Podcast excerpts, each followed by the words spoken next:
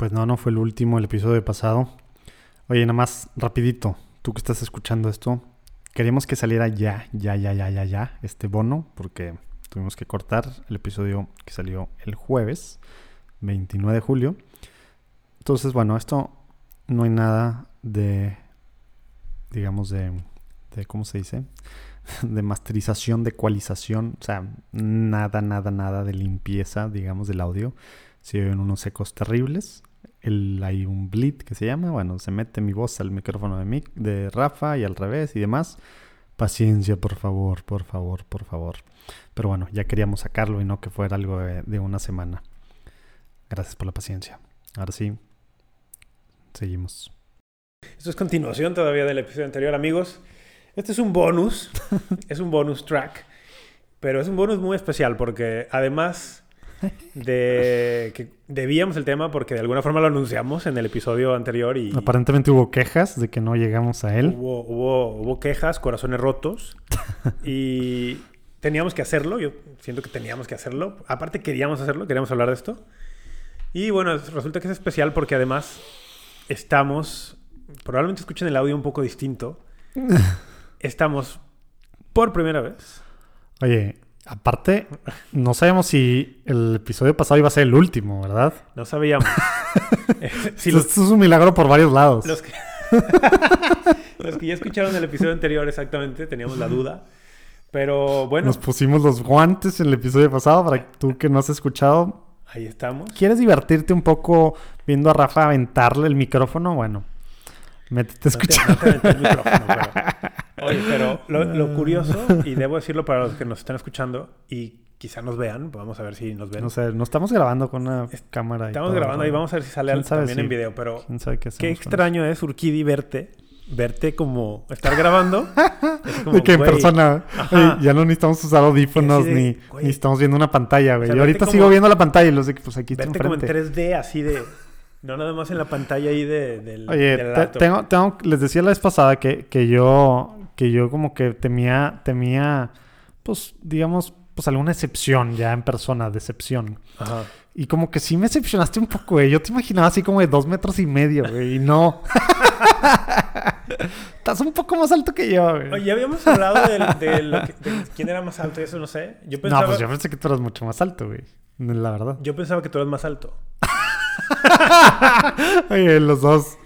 Bueno, su- bueno. suena muy. No sé si suena así muy. Que ¿Qué- este bromance qué- lo estamos llevando a un nivel más allá, güey. Yo no sé. No, espero que no. Ojalá que no lo escuche mi esposa. Espero que no, pero bueno, amigos, aquí estamos.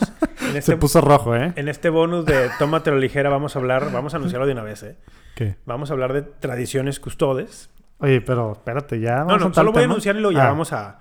Para que sepan de qué va este bonus. O sea, el bonus es especial porque es el primer episodio que grabamos en, el, en la misma habitación. Nos conocimos y después del segundo, del último episodio y después de conocernos, decidimos todavía seguir adelante Dijimos, y venga, todavía Por lo menos... va a haber una grabación al menos. va- vamos a hacer como, como doble A.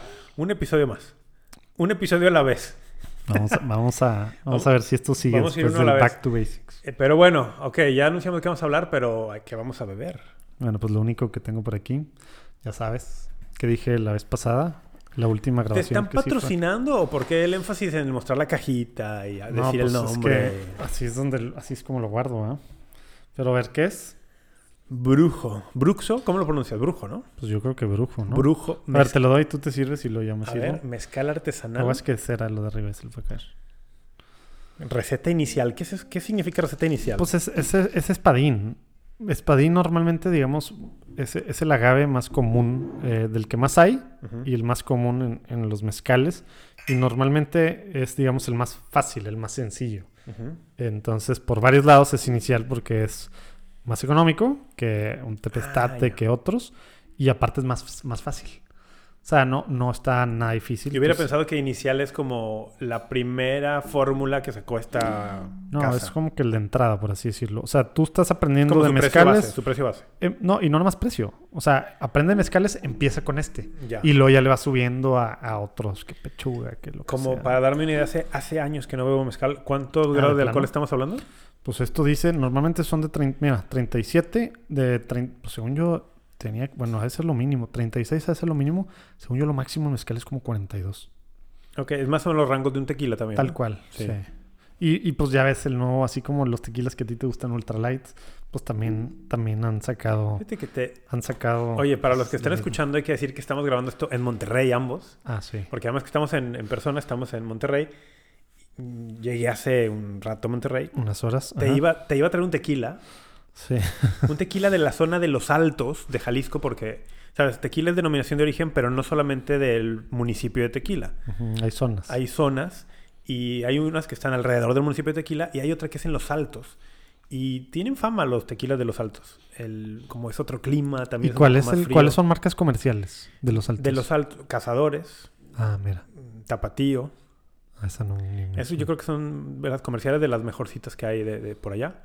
Y en tequila, en la zona de tequila están los tradicionalísimos, ¿no? Cuervo, eh, Orendain, Sausa. Orindain hace años. Sausa. Esas son los- las casas. Pero hace años Y que aparte no tienen se las, grandes haciendas que tú puedes tomar el tequila express famoso. No, pues Cuerva tiene, Cuervo tiene el tren y todo el rollo, Sí, ¿no? sí, Y- tú- hay el tequila express que sale de Guadalajara y vas en el, en el Ah, tren. ese es el tequila, un así se tren- llama. Hay un tren que sale de Guadalajara y vas, comes mariachi, Joder, tequila. ¿por qué no estamos ahí? ¿Por qué estamos en Monterrey no estamos ahí? ¿Por qué no grabamos un día un episodio en el Tequila Sí, Express, en el está tren? bruto. ¿Y quién se apunta? Que- que- ¿Eh? que se ¿Quién se apunte. Ahora, el siguiente, la oye, el siguiente Back to Basics, convivencia en Guadalajara y hacemos Tequila Express. Estaría... ¿Por ¿Se qué? puede? ¿Se puede así que Sí. dos vagones para nosotros? Sí, sí, sí, sin, bro- Bruto. sin problema.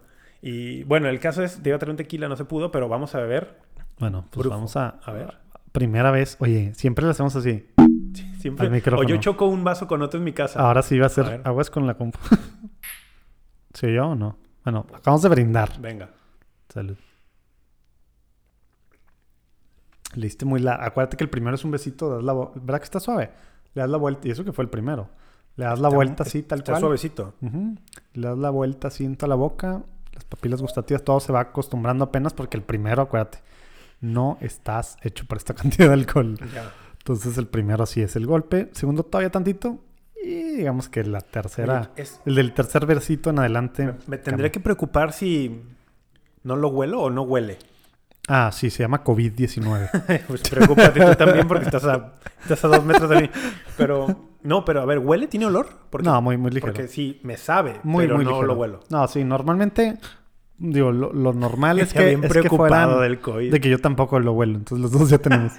Normalmente era el tema de ahumado asociado a, pero es más por el Mm. proceso, no es un requisito, por el proceso, digamos, pues, en el que las pencas, todo el rollo, ¿no? Sí. Pero digamos que esta nueva tendencia que te digo es más calmadita en todos los sentidos, en nivel de alcohol y en sabores fuertes a humo que no son tan comerciales, ¿verdad? Ya. Por eso Está es bueno. entrada, ¿verdad? Está bueno. ¿Cómo? Inicial, ¿no? Receta inicial.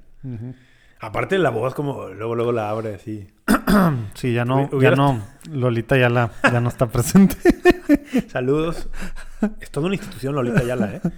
Saludos a doña Lolita Yala. Bueno, no creo que no esté pelando, pero pues, bueno. dijimos hace rato, no sé si, va- si lo vamos a lograr, pero dijimos que iba a ser un, un episodio Bueno, tiene- breve. Tiene que, tiene, tiene que ser breve, ¿no? Tenemos que, o sea, 40 minutos tenemos que terminar.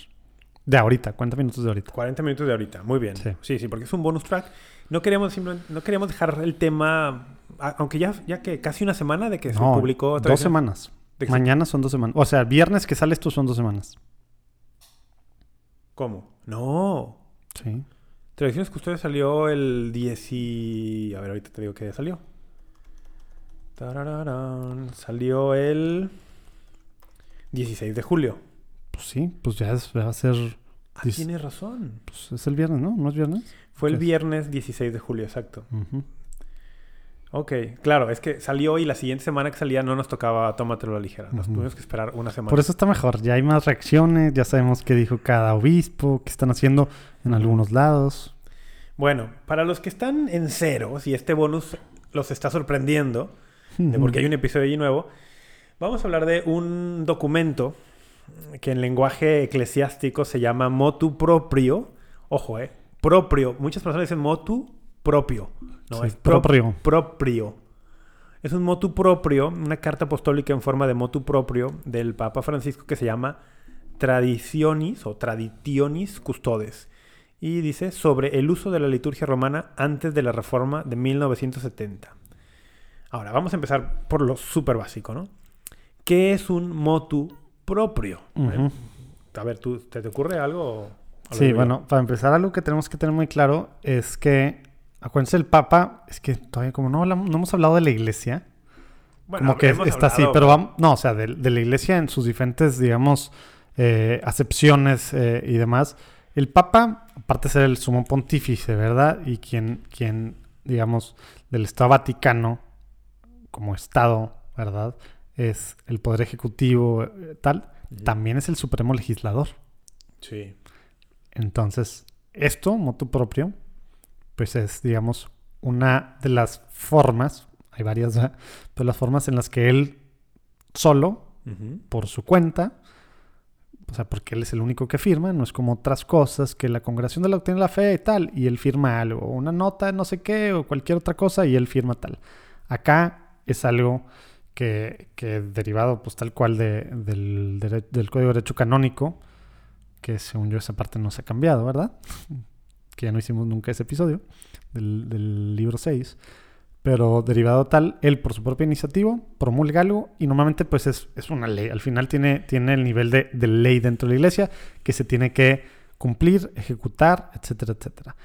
No es muy común, pero hay motos propios que, que básicamente abrogan algo anterior. Que abrogar, si no son abogados o si no están tal, significa que, pues, en un tema en particular, ¿verdad? A lo mejor si había, por ejemplo, si sale un código civil nuevo en México, pues puede ser de que se abroga El anterior. el anterior y este toma el lugar de ese. Y ya. O puede haber otros, eh, pues que... Que, Que reforman un artículo y abroga el artículo y tal, anterior. y se abroga solo el artículo, tal.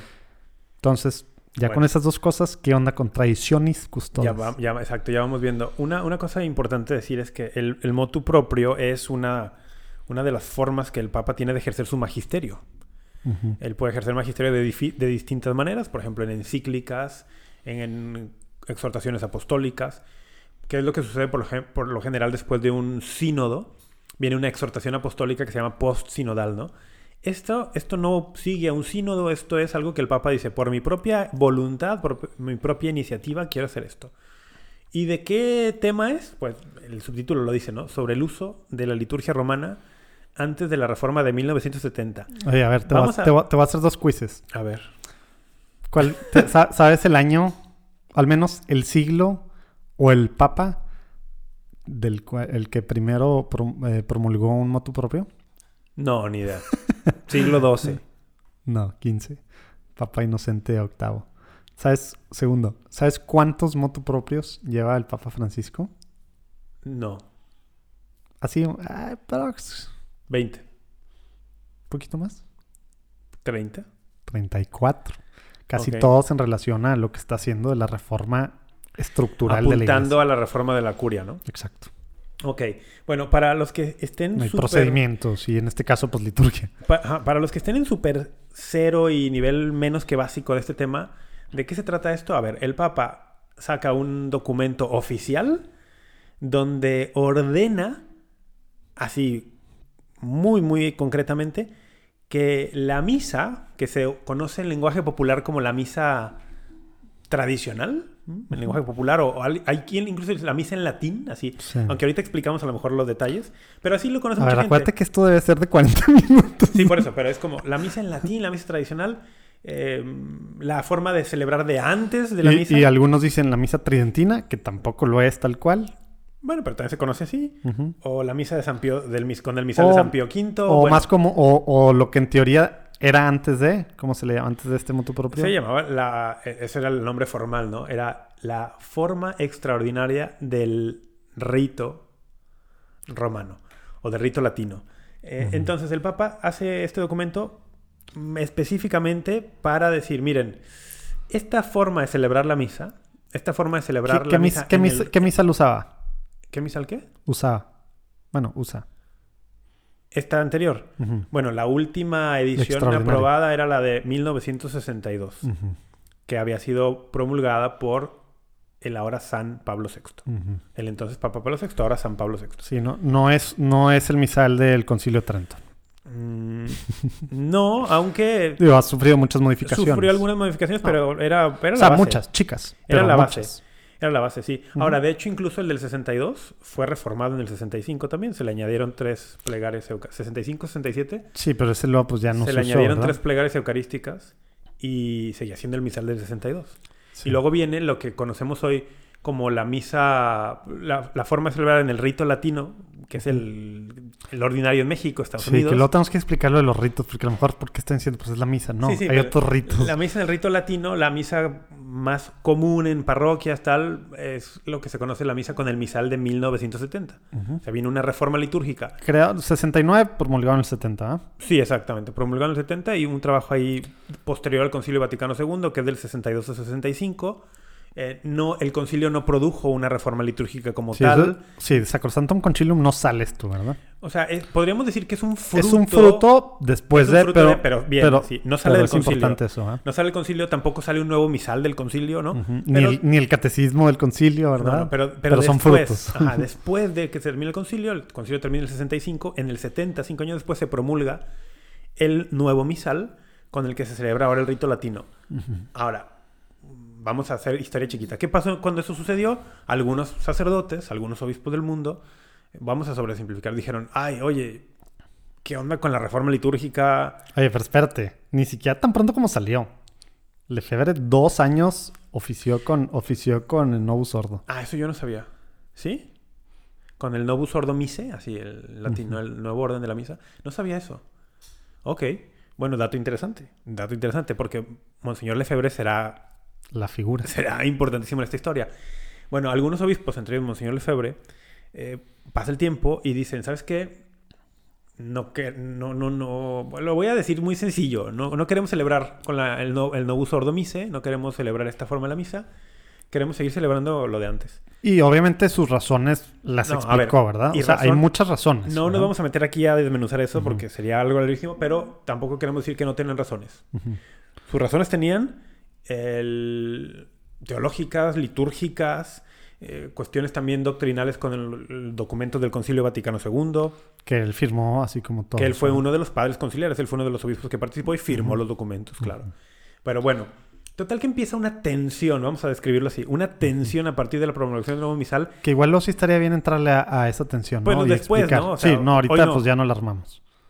No, si no, estas son otras tres horas, ¿verdad? Exacto, empieza una tensión a partir del 70, 1970, que va a alcanzar un punto súper álgido en el pontificado de San Juan Pablo II en 1988. Porque San Juan Pablo II había dado algunas concesiones, una especie de indulto, como para decir, ok, bueno, pueden seguir celebrando, tal, tal, tal. Pero la cosa venía cada vez a peor, cada vez a peor con Monseñor Lefebvre, con una sociedad sacerdotal, una fraternidad sacerdotal que él fundó, que se llama Sociedad Pío X. Fraternidad Sacerdotal de San Pío X. Y ve- venía cada vez a peor, cada vez más tensiones, cada vez más separación de la iglesia, una especie de cisma no formal Material, todavía, pero material. material. Y de pronto, en el 88, 1988, se- ¿Cuál fue la gotota? Ya, creo que eso ya lo hemos platicado. la gota que remó el vaso fue Monseñor Marcel Lefebvre, ordenó sin autorización del Papa y contra la voluntad de expresión No, Papa que sí, le había hecho, no, había hecho saber la voluntad por medio del prefecto. No solo eso, exacto, porque antes podrán decir algunos que están a favor del... Antes el Papa no aprobaba a todos los obispos que se... Que se Sí, no, de hecho en la historia de la iglesia estar. eso es más o menos relativamente nuevo, es más o menos nuevo. O sea, a partir del O sea, Vaticano I Vaticano empieza, primero, empieza una 150 años. centralización a... En esa parte, ¿verdad? Sí. Ojo, no quiere decir que los demás antes, obviamente los 18 siglos antes, no eran no, es que el tema de sucesores cómo, de, los y apóstoles, de cómo nombrar etcétera, obispos etcétera. es un tema complejísimo. Pero, pero al menos los últimos 150 años, así era. Y eso que dices, no fue de que, ah, pues yo los voy a ordenar y ah, me No, senté no. las trancas. Porque Fue en contra de lo que le Claro, dijo porque había, él, había, él dicho, o sea, quiero ordenar obispos Ujú, por- que preserven este, esta tradición, así le llamaba él. Y el Papa, por medio de la Congregación para la Doctrina de la Fe, cuyo prefecto entonces era el cardenal Ratzinger, eh, empezó diálogos con ellos para que no lo hicieran. ¿Por qué? Porque en el Código de Derecho Canónico actual, eh, ordenar obispos contra la voluntad del Papa es comunión inmediata, excomunión. Así, así tal cual. Late sentencia inmediata para el obispo que ordena y para los que son recibe. ordenados. Porque hay que recordar acá que un obispo tiene esa potestad. Un obispo puede ordenar a cualquier hombre católico bautizado que no tenga impedimento, eh, etcétera, puede ordenarlo. Bueno, en el rito latino, no En tiene el que estar ¿verdad? Porque en otros ritos En el rito latino, sí. Entonces, ¿qué sucede? Monseñor Lefebvre ordenó cuatro, excomunión inmediata para él y para esos cuatro. Y sucedió que ahora sí se dio un cisma. Porque el cisma, según lo define el Ahora derecho- sí, formal. ya formal, porque el derecho canónico define cisma como el negarse a sujetarse a la autoridad del Papa, del que es base Pontificio. de la iglesia, ¿verdad? Y entonces cisma. Y bueno, ¿qué sucede? A partir de esta ruptura, ciertos miembros de la fraternidad sacerdotal de Monseñor Lefebvre deciden pedirle a la iglesia, al Papa, que los acepte en comunión con la iglesia porque ellos no quieren estar en se, cisma. se tarda, ¿verdad? Se tarda ese proceso. Bueno, ¿no? pues estamos sobresimplificando todo. El- ellos dicen, nosotros no queremos estar en cisma, y, pero sin embargo queremos mantener esta forma de celebrar la misa y otras cuestiones. Para estos fines se crea una comisión, la Comisión Eclesiadei, dentro de la Congregación para la Doctrina de la Fe, en el tiempo de San Juan Pablo II, presidida también por el cardenal Ratzinger, y empieza un diálogo pues continuo con la, la fraternidad San Pío X como para buscar que regresen a la comunión y con estas comunidades que se separaron de ellos eh, y querían seguir celebrando de esta manera. Bueno, avanzamos unos años, viene el pontificado de Benedicto XVI y él publica en el 2007, dos años después, bueno, a, los dos años de su pontificado, un motu propio. Oye, pero no dijiste ni siquiera el nombre de la fraternidad que se fundó, Bueno, ¿verdad? es que fue una sola, se fundaron, se o sea, Iglesia Dei co- implicaba varias No, pero la del comunidades. 88, la de la del Efe- A los, la que separa, la que separa del Efebre se llama Fraternidad Sacerdotal de San Pedro, que tienen sede en México, en tu ciudad, ¿verdad? en Guadalajara y en Ciudad de México. Ah, no sé aquí en Ciudad de México También también. tienen actividad en Ciudad de México. Mm. O sea, tienen actividad en varias ciudades, pero base, base. Aquí vienen una vez o dos veces al mes, ¿verdad? Ya, bueno, en Guadalajara tienen base y en Ciudad de México también. Creo que son dos fines al mes. En que Guadalajara, de hecho, tienen, tienen parroquia, si no me equivoco. Ah, mira. En el centro de la ciudad, Nuestra Señora del Pilar. que no su sé- carisma, No sé si es un templo parroquial o es un templo que principalmente, bueno, ahora va a ser muy importante eso, Sí. esa definición, que si es parroquia o no, pero que su carisma, o, o como se diga en, en una orden religiosa así, Está en sus, Es- en sus constituciones, es- está. es el tema de celebrar, o sea, casi lo principal es el tema de celebrar, Los sacramentos la- con el rito sí, anterior. del 62, ¿verdad? Sí, sí. Esa- sí, O sea, es, no es el tema de misioneros, evangelizar, tal, es esto. es eso. Es eso. Por y- eso se vuelve relevante para lo que viene. Exactamente. Entonces, el... ahora, ¿qué sucede? Que por ahí en el pontificado de Juan Pablo II había que pedir permiso para poder celebrar con el misal del 62. Sí, que, que no estaba muy claro, ¿verdad? Pero El- él daba concesiones, el pero... Papa daba algunas concesiones, al- algunos también... Y bueno, a ellos sí les dio permiso, ¿verdad? y aprobó sus constituciones. a la fraternidad esta y hay otras dos, ¿no? Hay Eh, Church, eh, ¿cómo era? De Christ the King, no sé qué. Y San Vicente Y Ferrer. hay otra, San Vicente Ferrer, bueno, es que hay, hay otras Y- dos en el Estados Instituto Unidos. Christ the King, sí. Sí. y, sí, sí, hay varias. De hecho, hay varias. Mm, Pero la- yo creo que la más numerosa en el mundo podría ser la de San Pedro. sí, fácil. Ahora, el, el tema es que San Juan Pablo II decía, bueno, damos permiso por aquí, que los obispos decidan en cada diócesis. Estaba muy limitada la celebración. Ah, bueno, el- sí, Juan Pablo II, sí. Lo que hizo el motu proprio Sumorum Pontificum de 2007 del Papa Benedicto fue ampliar las... eh, eh, la, la- digamos, Ampliar, pero centralizar, ¿verdad? el... O ¿en sea, qué porque la- la comisión en Roma es la que es la que supervisaba es- que, que esto se, se, se viera bien en todo el mundo, ¿verdad? O sea, ya no era una potestad del arzobispo o el del ordinario lugar, ¿verdad? Del obispo tal cual, aprobar ni nada tal, pero esta, esta no me acuerdo cómo se llama, eh, ahorita te digo cómo se llama, pero esta, esta comisión eh, es la que se creó también, de hecho, con el moto propio este de, de, de Sumorum Pontificum, que digamos era el oversight de, de todo esto. de este tema, ¿no? Ahorita te Sí, digo ahora lo que hizo, lo que hizo Sumorum Pontificum fue liberar la celebración con el misal del 62, de manera que todos, prácticamente cualquier sacerdote que eh, tuviera licencia para celebrar misa en el rito latino de la Iglesia Católica, Ah, no, pues era la misma iglesia sí, de... pero Iglesia de Según yo se funda desde antes, desde el 88, a partir del cisma, No con el motu propio de Benedicto. Entonces fue simplemente que le dio, bueno, Liberó la celebración, fue de, miren, tú eres un sacerdote, eres válidamente ordenado, no, yo, yo, puedes yo, celebrar. yo me refería, sí, tienes razón, Iglesia de ahí se fundó en el 88, Ujú. Eh, y en el 2007, ya que se amplía, simplemente pues agarra más fuerza, ya que en el 88 pues estaba, pero los obispos tal. Sí, no, no, y Quita está- los obispos del medio, ¿verdad? Exacto, es- ese es el gran tema. Estaba muy restringido y muchos sacerdotes decían, oye, yo quiero celebrar con el misal 62, pero mi obispo no me deja. El motu propio del Papa Benedicto, 2007, dice, puede celebrar cualquier sacerdote que sea válidamente ordenado, que tenga licencias vigentes, o sea, que no esté así, de- puede celebrar con el misal 62. Y entonces, pues vino, cayó muy bien dentro de estas comunidades este motu propio. Y vi- yo creo que vieron una especie de auge. A partir del 2007 empiezan a crecer muchísimo. El- muchos Eh, obispos eh, también. Sí, sobre todo en algunos lados, ¿no? Sí, sí. Yo diría que... Digo, en México a lo mejor pues no tanto, ¿verdad? Digo, en tu ciudad sí. bueno, ¿verdad? pero en Aquí en México- Monterrey pues no es que a partir del ¿no? motu propio, ellos pueden ir a distintos lugares a entrevistarse con los obispos y decir, oye, pues mira... el Sí, en teoría el- tienen que pedir permiso, El ¿verdad? Papa nos ha, ha liberado esto, tal, pero nosotros no solamente queremos celebrar, queremos tener aquí una comunidad, tal. Y es en ese tiempo, en, en- en el gobierno, en, por ejemplo, en la arquidiócesis de Guadalajara, durante el gobierno episcopal del cardenal Juan Sandoval. Íñiguez, que fue el anterior arzobispo, se establece la fraternidad de San Pedro en, en la arquidiócesis. Bueno, el- y así estaban las cosas. Ahora, Que hace un par de meses tuvieron a su primer ordenado en la misa en, Guadalajara. esta misma, en Guadalajara, sí. Sí. aunque de Guadalajara ya hay dos... No, pero el primer orde- ordenado en México, ¿no? El primer ordenado, por lo menos en Guadalajara, o Mm. quizá en el país, Pensé no que en. México y por eso vino Burke. Puede ser, sí. Si tuvieron, de hecho, un... Tienen Bueno, un congreso de tanto en tanto que tiene por nombre De hecho, el título del motu propio del de Papa hecho, Benedicto ¿cómo se llamará el próximo año?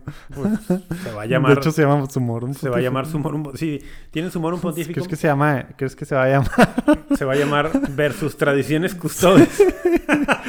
bueno, no sé. Salud por eso. Salud. Pero el punto eh, a donde queremos llegar, ya llegamos ahora ya a Tradiciones Custodes, ¿no? Ahora, cuando el Papa Benedicto sacó este motu propio, mm, dicen algunos allegados a él en algunas entrevistas que él mismo dijo, vamos a ver cómo funciona esto. Y vamos a evaluarlo. O sea, si era un deseo del Papa Benedicto que se evaluaran los frutos que daba el motu propio. ¿Qué buscaba eh, según la carta que hizo el Papa Benedicto en su, en su momento? Oye, que, que eso es importante porque a veces, es más, la mayor cantidad de motu propios es el motu propio. Sí. Y eh, tanto en Sumorum Pontificum como, como ahora El- hay lo- una carta aparte El que Papa explica, respectivo ha querido dar una carta como ¿verdad? para Que, que no es normal. ¿verdad? No es normal y no tiene que hacerlo. No, para nada. O sea, pues ¿por la ley es la ley, ¿Por qué ¿verdad? nos tiene que dar explicaciones el Papa? Ujú. va? Pero claro, el Papa Benedicto hizo una carta. Mm. Y nos decía, o sea, ¿cuál, se- cuál era como el espíritu? Así lo leo yo, ¿eh? puedo estar equivocado en mi lectura. ¿Cuál era el espíritu de, de Sumorum Pontificum? Es decir, mira, buscar la unidad de la, de la iglesia, porque a él le tocó vivir muy de cerca el cisma de Monseñor Lefebvre. Sí, pues él le estaba regañando. Los Él le tocó las negociaciones, ponerlo en orden, negociaciones no solo como prefecto de la Congregación para la Doctrina de la Fe, sino como papa.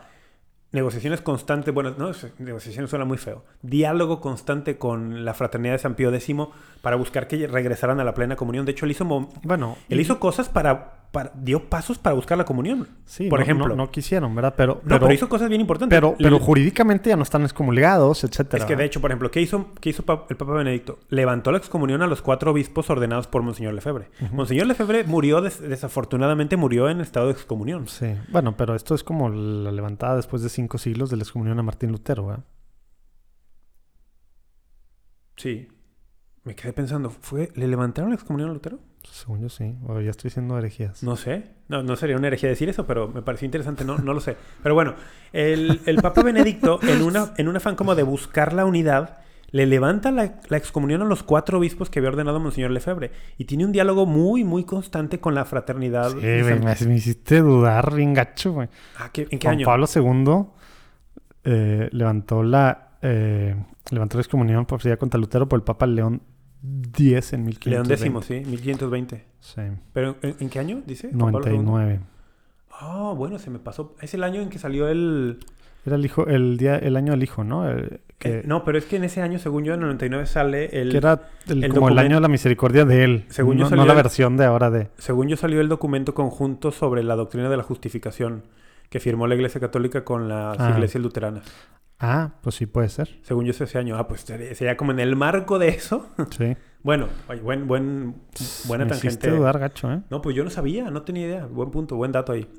Pero bueno, el, el caso es que el Papa Benedicto estaba en diálogo constante, busca la unidad, y yo decía, lo que yo creo que es el espíritu de- del motu proprio, su morum pontificum es fomentar la unidad en la iglesia, ver, él veía, yo creo así, lo estoy leyendo, ¿eh? yo estoy leyendo eso, que se estaban haciendo como, como dos iglesias. O sea, no, la- bueno, formalmente eso pasó con, con, sea- con la Sociedad San Pío X. ¿verdad? Ah, sí, San Pío X al hacer cisma eso, pero él ve, siento que él estaba viendo que eso estaba creciendo y dice, bueno, que O sea, tú, pers- tú que- estás hablando ya de las sí aprobadas y que, que iban de acuerdo a... Sí, las que ya se habían aprobado a partir que- de Ecclesia Dei, a partir de- del cisma y tal, que, o sea, como que él veía que seguían en un rumbo muy, Mm. muy paralelo, no convergente y a lo mejor no tanto paralelo, sino cada vez alejándose más. Mm. Y, y que y él de pronto le dice, oye, vamos a buscar que buscar la unidad. Y dice algo bien interesante. Eh, la forma de celebrar el- lo que él llamó, porque este término como que lo inventa el Papa Benedicto, el- la forma extraordinaria, Mm, sí. que nutra también la forma ordinaria, que la enriquezca, que, que la reverencia que se manifiesta en la forma extraordinaria, pues haga que sea más reverente la forma de celebrar la, Sí, forma que, que ordinaria. esa es una realidad que tenemos que decir. O sea, muchos de los pues de los malos frutos dicen dicen pues los detractores del Concilio Vaticano y nosotros tenemos que aceptar que en muchas situaciones, sobre todo antes de promulgado el Código de Derecho Canónico y que no saben por dónde iba a ir, empezó a haber mucho abuso litúrgico, ¿verdad? En muchos sentidos, ¿verdad? Tal. Pero yo no lo llamaría un fruto del concilio. sí, por eso dije que así le llaman los Ah, ya, detractores. ya, ya, ya. Ok. Porque, porque sí, si Sí, no sí, sí. estamos. Pero sí, luego que hablemos en Back to Basics de magisterio y tal, vamos a, vamos a entender qué onda con esto. Pero, pero este- esta parte, ¿verdad? Tenemos también nosotros que. O sea, lo que estaba buscando el Papa, que es lo que está haciendo Papa Benedicto, de que la forma extraordinaria alimente a la ordinaria y que haga la reverencia, ¿verdad? Por lo que es el sacramento de la misa, que en muchas situaciones, eh, ma- o sea, no, no, no pocas, ¿verdad? Pues básicamente hubo, pues hay, ¿verdad? Abusos litúrgicos desde en el, muchos menores, ¿verdad? Y en algunos casos, pues nada menores. Hay unos ¿verdad? gravísimos. Vamos, la realidad de los abusos litúrgicos es, es tan patente Sí. que en el tiempo de San Juan Pablo II se promulgó una instrucción llamada Redemptionis Sacramentum, justo dirigida al tema de los abusos litúrgicos. Que, que algo sacamos de, de cuando estábamos hablando de la, de De la la comunión. comunión. en la mano y de ver- versus en la lengua, ¿te acuerdas el año pasado? Bueno, pues cuando, cuando, Cuando empezábamos con el. Pues el rollo de la pandemia y así. Sí. Cuando iban a regresar las misas en México. Sí, sí, sí. Entonces, o sea, la iglesia lo tiene muy claro, ¿no? Porque también hubo personas que dicen, ¿y para cuándo un moto propio de los abusos litúrgicos? Bueno, la iglesia ha sacado temas, documentos de esto Sí. desde hace décadas. Y, y el tema es que, pues hay canales. El tema Hay es que, hay- que, sí. o sea, uno con el obispo, en teoría, digo, en teoría, tenemos la obligación, si vemos que, que, que está habiendo un abuso litúrgico con la Eucaristía en la misa o con diferentes partes de la misa mutiladas, etcétera, etcétera. O sea, Sí, al sí. padre y, y El- al obispo, y el obispo tendría una obligación El código de de, derecho... de- de meterse y de puede, pues acaba de pasar hace no poco, el cáliz, ¿verdad? El cáliz pueden, si se está, por ejemplo, en Estados Unidos, que se comulgan las dos especies normalmente, eso no es común en México, ¿sabes qué? Es algo común, habitual, que el cáliz esté derramando vino, está derramando la, La sangre, sangre de de Cristo, Cristo. ¿verdad? A la fregada. El obispo, ¿sabes qué? No va a haber cáliz aquí hasta que aprendas, ¿verdad? Hasta que aprendan a comulgar. Sí, sí, el tema... Y, y- y una, una especie de amonestación y cierto Sí. castigo, de cierta forma, al sacerdote. Esto que dices está, es muy, muy pertinente porque el mismo Código de Derecho Canónico dice que los laicos, en virtud de su carisma bautismal, del sacerdocio común de los fieles, y de, dice, y de, y de la preparación de cada uno, dice, tiene la responsabilidad de ayudar al obispo en, el, en los asuntos del día a día de la iglesia. Voy a hacer una, un par de anécdotas aquí. Cuando, cuando yo empecé a nutrirme y a estudiar y a conocer el magisterio, el, el tema de la liturgia, o sea, cuando empecé a comprender que... Dice movie recording has been stopped automatically. Ah, Entonces ya no estamos grabando en video. bueno, ya no estamos grabando video, pero algún clipcito podemos sacar para redes sociales. Al menos el de salud, espero yo. Sí, ah, estaría, oye, estaría muy bien sacarlo. Eh, Bueno, bueno, el- cuando yo empecé a interesarme en esto y, y empezó a caerme el 20 de lo que era la liturgia y lo que era la misa, inmediatamente te cae también el 20 de, de- de la gravedad que tienen los abusos. ujú, Y luego conocí eh, la instrucción, Redemption y Sacramentum, que dice, entre otras cosas, y ahí va la anécdota, dice que no te pueden negar la comunión cuando estás bien dispuesto y no obsta nada, simplemente porque, por ejemplo, la quieras recibir de rodillas. ¿Ya? Ah, pues ya platicaste esa anécdota. ¿Ya la conté? Bueno, la vuelvo Sí. a contar. Porque me pasó muchas veces. Pero una vez en María Visión, en la capilla de María Visión, siendo la misa... Los que no sepan, Rafa era famoso Bueno, durante siete años. Por eso hay gente que apenas está escuchando esto por primera vez. Rafa era ultra famoso, tenía su canal, su, su estación de apologética, de su estación, su programa. El mezcal, ¿eh? Oye, llevo de que menos de la El mitad. mezcal. Tenía un programa de apologética en Maldición. ¿Por qué? Siete años en prime time. Prime time, sí. Por Pues, eso dice lo de Maldición. o sea, en el mundo no fue como un mortal tú y yo En el a- mundo- ahí a la capilla Maldición. En el mundo católico latinoamericano, sí era algo, algo conocido. Anyway, Sí, las abuelitas de ustedes, pregúntenle por Rafa. todas saben quién soy, claro.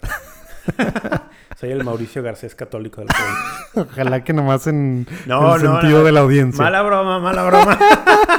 mala broma. El, el caso es que Mauricio Garcés era regio, por cierto. Ay, no creo. Por favor, yo creo que era de Guadalajara. No. Bueno, mejor tenía el port. Bueno, ya. Hijo qué- defendiéndolo, Tan neta. gente tan dura. Oye, aparte, checa la hora, güey. Qué tan gente tan dura. Bueno, el caso es que una vez en la misa de María Visión, que se televisaba, no sé, 20 países, llegó a comulgar, yo comulgar de rodillas normal. Me arrodillo y el sacerdote me dice, párese. Y- ¿Qué hiciste? No, no, me paré y no dije, no dije ¿Te, nada. te dio pena que estaba la cámara ahí al lado? No, ¿verdad? no pena. No, pero incluso aunque no hubiera sido televisada esa misa. No, pero eso no- habla, o sea, no el es tema de el- la prudencia. No es el del- momento del- para de hacer la- allí un. de la- del respeto a la autoridad. y, y no es el tal. momento para hacer algo ahí. No, me paré, recibí la comunión de pie, no pasa nada. ¿Qué hiciste tan ¿Qué pronto hice? se acabó? Se acabó la misa.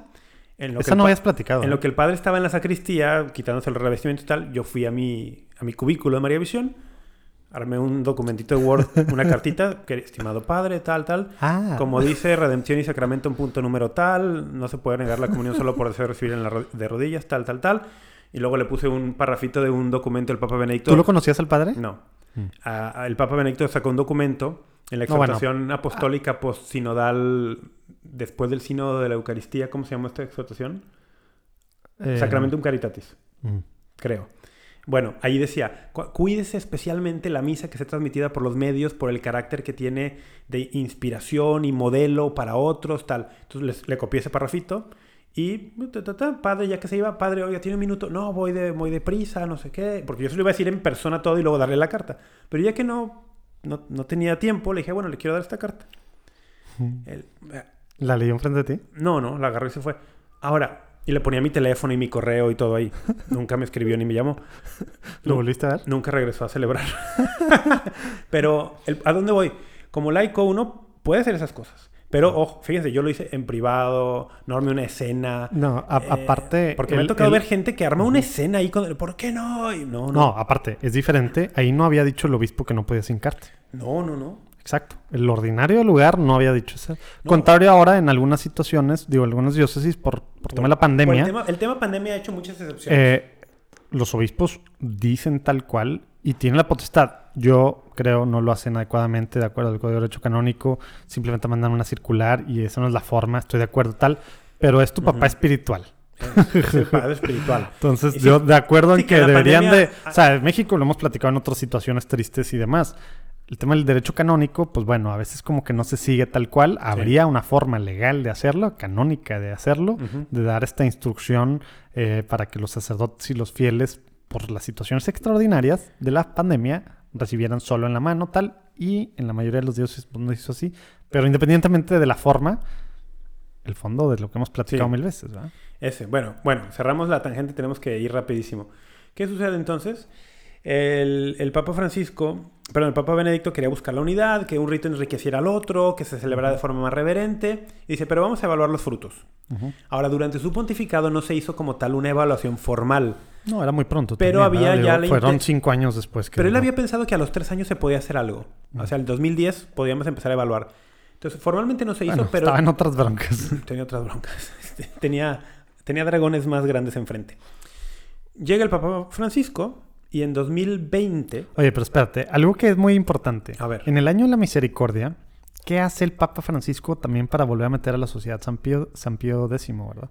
Bueno, les da, le- les les da dio potestad a los sacerdotes De para confesar. Según yo, primero fue para confesar. Ah, bueno, es que en el año fue, fue de varias cosas. En el sí, año no me es que según yo, un- la primera Bueno. de todas, según yo, fue poder perdonar el crimen del aborto. Ajá. Fue la primera, porque esa que se la dio a todos los sacerdotes del mundo, Sí. porque normalmente solo tienen los penitenciarios, los Ajá. canónigos penitenciarios. Se lo dio a todos los sacerdotes del mundo, incluyendo los de San Pío X. Sí, cosa que fue una cosa así muy y luego raro. acabó el año de la misericordia y les dijo, bueno, vamos a reconocer como válidas sus confesiones y sus Y ojo, y, que sean testigos bueno, de sí. matrimonio. Sí, porque, porque eso es muy importante por el tema de los pecados potenciales y más. Es por los fieles, por lo que le Sí, hizo, sí. ¿verdad? El tema de la misericordia, muy importante esto del Papa Francisco, porque no están en comunión con el Papa, no están en comunión con la Iglesia, la sociedad San Pío X, en ¿verdad? comunión plena no va, es una No, no están en comunión.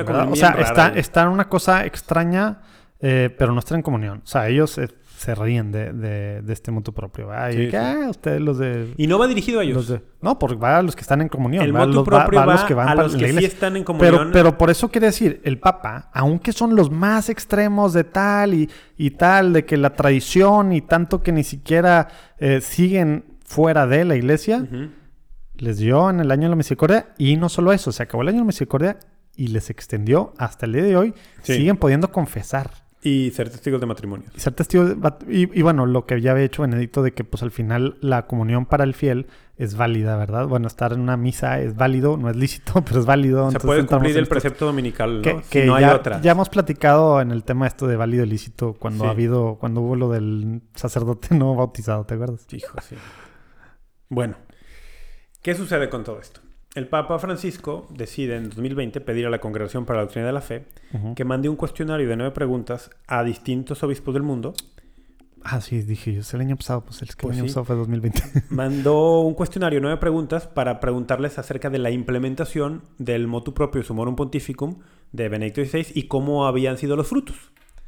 Bueno, pues para sorpresa de muchos, el Papa saca, porque yo lo que he leído en los blogs y tal, o sea, algo, había un rumorcillo de que... no, ah, vea, estaba el- fuerte el rumor. Pero, pero no, no, sa- no sabían cuándo y ni se esperaban un No, motu propio así. Entonces, de pronto, para sorpresa de muchos, el 16 de julio del 2021, Papa Francisco saca este motu propio donde básicamente, vamos a decirlo así súper simplificado, porque el tiempo está llegando, está llegando, el Papa dice, un sacerdote que quiera celebrar con el misal del 62 necesita el permiso expreso de su obispo. Cosa que con el Sumorum Pontificum eh, ya no se necesitaba. Entonces, digamos que le regresa la autoridad a los obispos para este tema, pero bajo una condición. Bajo una condición que es bien interesante. Que ese sacerdote o esa comunidad de vida de fieles o esa congregación no promueva ni mantenga ideas eh, contrarias al magisterio de la iglesia Específicamente cuál. Posterior al Concilio Vaticano II. O sea, que no niegue, contraria que no niegue la validez concilio. del concilio, que no niegue la, eh, que la reforma litúrgica fue lícita. A ver, ya, ya vas a entrar a, a- a- a- Bueno, yo te voy a hacer que, que expliques el por qué crees que es eso para entrarle al tema tal cual. Las razones del Papa, por qué eso es importante, por qué crees tú que para el Papa esa parte Sí. que dirás tú, pues es que estos sean- son, son los que están en comunión con el Papa y, Claro. con, y con la iglesia y con todo lo que significa. Los lefebristas, pues bueno, pues están en contra de muchas cosas del, propio del no Concilio Vaticano II. Entonces, ¿por qué esto es importante, Rafa? ¿Por qué esto iba dirigido a comunidades que están en comunión con la iglesia y que pidieron estar en comunión con la iglesia? En mi opinión, porque a partir de esta encuesta que el Papa hace con los obispos del mundo y la experiencia que él mismo tuvo como arzobispo, él fue arzobispo de una gran arquidiócesis, Buenos Aires en Argentina. Él, o sea, no es que no tenga experiencia pastoral, es- o sea, tuvo experiencia pastoral muchos años.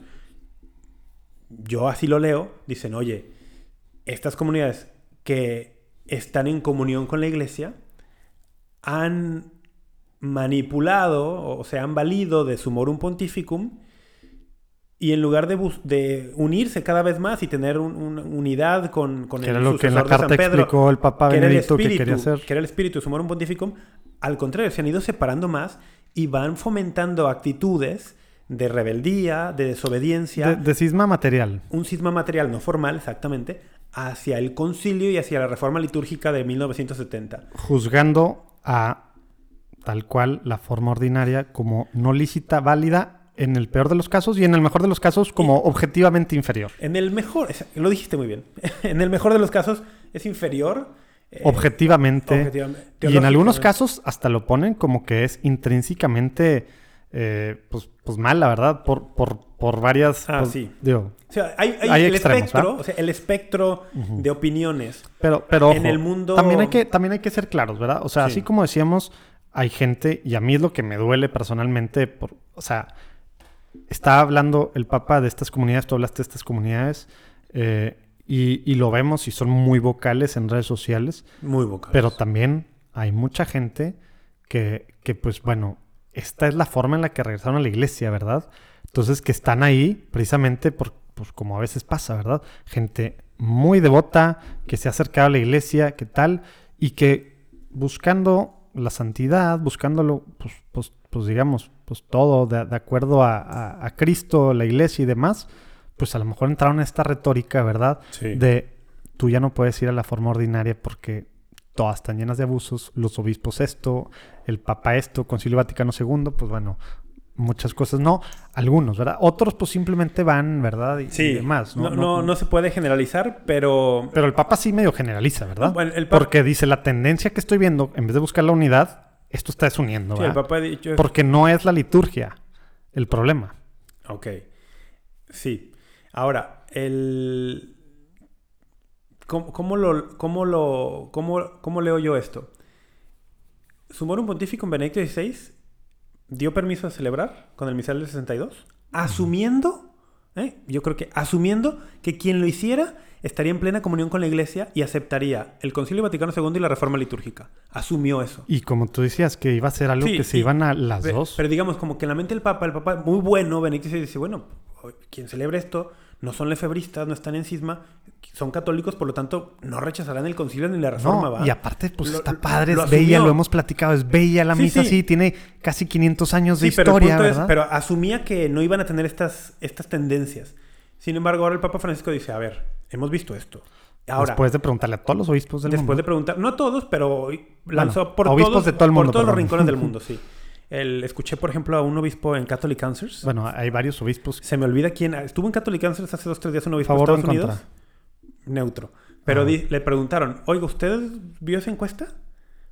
Y él dice, "Ah, pues el año pasado la conferencia episcopal la puso en la página web en abril. dice, pero yo la verdad, la verdad yo no la vi. y así había oído un chorro. Ah, bueno, anyway.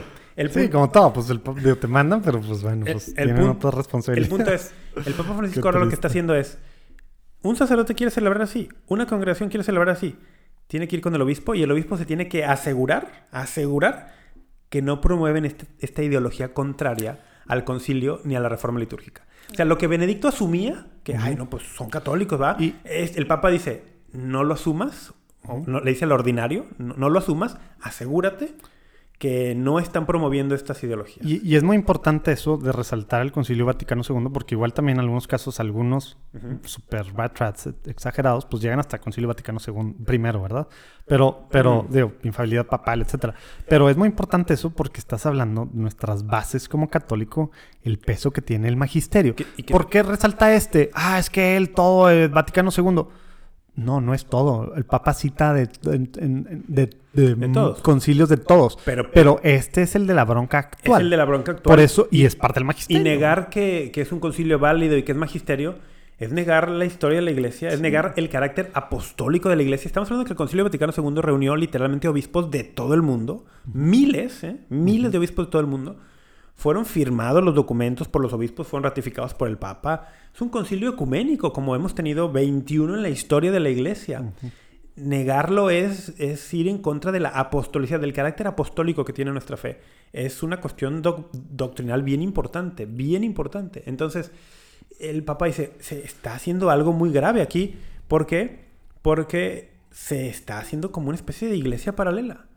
Entonces, Sí, que están juzgando al otro rito, que es el ordinario, que... y a los que dijimos, asistimos a ese en rito, el, en el mejor de los casos dicen que es objetivamente inferior. En el mejor. y aparte, pues bueno, una parte importante, deja tú el magisterio de los últimos ocho años del, de- del Concilio Vaticano II, pues básicamente todo era, este está, algo que, que a mí, que a mí se me hace mucho clic así, este está utopía del pasado, esta romanticización o como se diga, ¿verdad?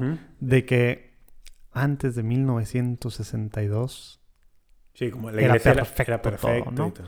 y pues bueno, por eso vino el Concilio Vaticano II, se nos olvida, ¿verdad? Cómo estábamos Se y a dónde olvida que el íbamos, concilio ¿verdad? fue llamado, Y- convocado porque había una situación de crisis. En mil niveles, o sea, ¿verdad? de entrada, fíjate, un ejem- una cosa muy concreta. La Europa cristiana, si le queremos decir así, venía No, de pues ya un proceso de, pues venía ya. de un proceso de secularización de 500 años.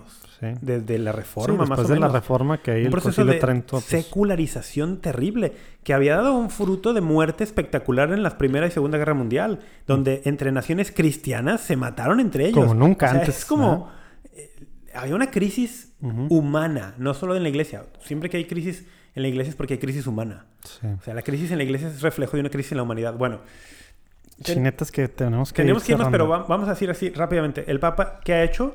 Le ha dicho, ha regresado a los obispos. Eso es muy importante. No lo ab- no abrogó, No, no, abregó la misa en latín. No prohibió la misa en el rito anterior. Le regresa. ¿Quiénes son los obispos? Los sucesores de los apóstoles. Le regresa a los sucesores apóstoles, así como un. Bueno, ahorita ya cambió, ¿verdad? Del hace el año pasado, ¿no? Pero así como los obispos aprueban a las congregaciones religiosas, aprobaban a las congregaciones de- religiosas de, de sus diócesis, ¿verdad? Sí. ¿Por qué? Porque el Papa está a miles de kilómetros de distancia, el obispo es el que sabe, así como pasó ahora en la misa crismal hace unos meses, ¿verdad? En una ciudad en Estados Unidos. Los, obis- los, los sacerdotes de la sociedad, eh, pues esta, la que existe en comunión, ¿verdad? La de San Pedro, ¿verdad? Que no quisieron, que es la misa en la que todos los obispos de, de una diócesis normalmente eh, ofician, eh, ¿cómo se dice? Concelebran con el, con el obispo. No quisieron concelebrar porque no era la misa, la forma extraordinaria de la misa. Claro, la y tal, para abajo. Y, y tal, pues así, porque pues no es objetivamente, está abajo, mal, tal, tal, sí. tal. Bueno, acá el obispo, el papa no había sabido de nada de esas cosas. El obispo es quien sabe, quien conoce su grey o quien Sí. debería de conocer a su grey, tal. Por eso, básicamente, se regresa la potestad Le al regresa obispo. la potestad al obispo, pero le di, fíjate, en, en el. Por eso lo dije y lo, lo- simplemente leerlo, ¿no? En el artículo tercero, en el inciso 1, dice: el obispo podrá tener el poder de asignarse, pero comprobar, debe comprobar que estos grupos no excluyan la validez y la legitimidad de la reforma litúrgica, de los dictados del Concilio Vaticano II y del Magisterio de los O Sumos sea, siguen, siendo católicos, Que básicamente. lo compruebe. Ahora, el. Católicos, de hecho, Eh, esto yo- o sea, de facto, perdón, y de jure. Yo creo que esto es lo más. Sí, yo creo que esto es lo más importante. Materialmente, no nada más formalmente. regresarle al obispo la autoridad. Ujú. Luego también hay una cosa bien interesante. Si hay un nuevo sacerdote, dice, los sacerdotes que ya están ordenados antes de la promulgación del motu propio tienen que seguir este camino, pedirle al obispo permiso. Ah, dice, bueno, pero sí, si hay un de sacerdote después. ordenado después del motu propio, Ahí sí. dice, no basta con que el obispo le dé autorización, el obispo tiene que consultar con la Santa Sede. Ujú. Ok, ese es otro tema, ¿eh? Y eso de- deberíamos de tener más tiempo para hablarlo. Y también de cómo ya se está aplicando yo estas como, dos semanas. yo como leo esto, de que no vaya a ser por ahí que tengas un obispo que es contrario Ahorita. al magisterio del Papa Francisco, dice, no, no, si hay nuevos sacerdotes, de- tiene que venir autorización desde la Santa Sí, Sede. porque si no todos estarían ahorita, se estarían yendo a Tyler. Todos Se- irían se estarían incardinando en Tyler. Todos estarían yendo a buscar diócesis donde los obispos sean contrarios al magisterio actual, claro.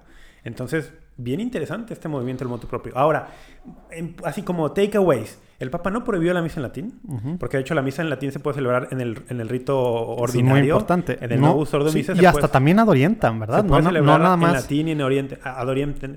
Ahora, no, no prohibió tampoco la misa antigua, ¿no? Le ha puesto restricciones, sí, buscando el bien y la unidad todo, de la iglesia. Reglas del juego para sí. que sí, Sí, no yo nada más formal, yo no digo pero restricción en sentido materialmente. negativo, no, digo una restricción sí, sí, para fomentar la unidad de la iglesia. Ujú. Y eh, ha puesto limitaciones a estas comunidades, sí también a criterio del obispo. Ahora, Que, que así funciona la iglesia. Así funciona la Si hay un iglesia. sacerdote ahí haciendo desastre un tal, pues debería. Digo, luego, luego hay que hablar también. Bueno, ajá, sí, a lo mejor porque bueno, ya no, no. y ya nada más como eh, quiero decir algo sobre la, la recepción en algunas de estas comunidades. mm, ¿Quién vas a hablar de. Schneider o de Berg? No, ah, no, bueno, de las no, comunidades. No voy a decir nombres, sí, no. Ah, bueno, los obispos, estos Berg, Schneider se han pronunciado. Bueno, o sea, el cardenal Burke sacó un comunicado a los dos o tres días gacho, ¿eh?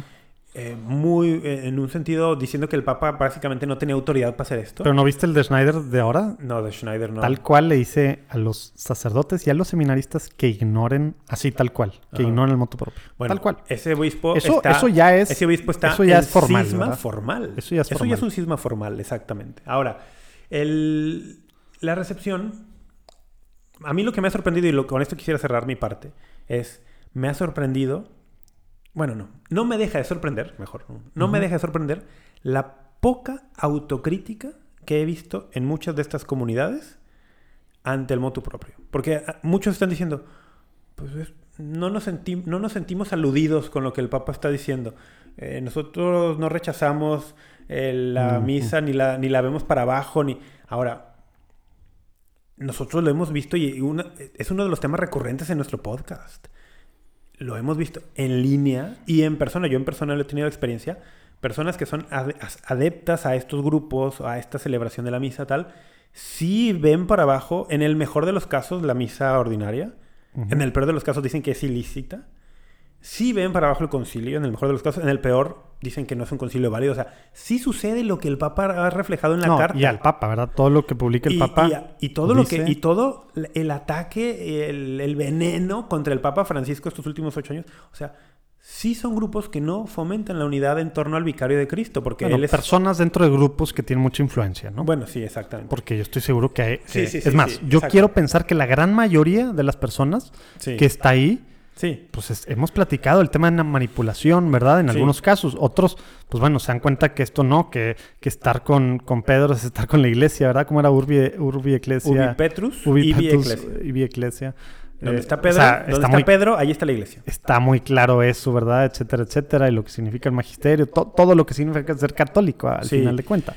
Pero, pero hay mucha gente que, que está obteniendo mucha riqueza tal, pero al final, sin querer, quiero yo pensar en muchos casos, pues materialmente ya están viviendo en otra iglesia. es un ¿verdad? cisma sí y, y lo, lo hemos dicho aquí también antes Y por eso se le está acabando el mundo. Porque ya no van a tener su, su misa, entonces piensan que ya no están, ya no hay misa para Sí. ellos.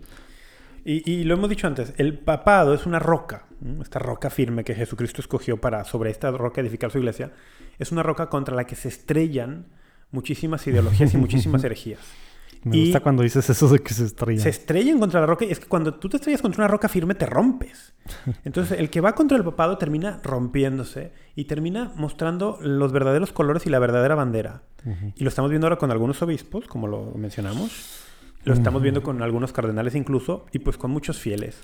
Entonces, eh, ¿cómo- ¿con qué me quedaría yo?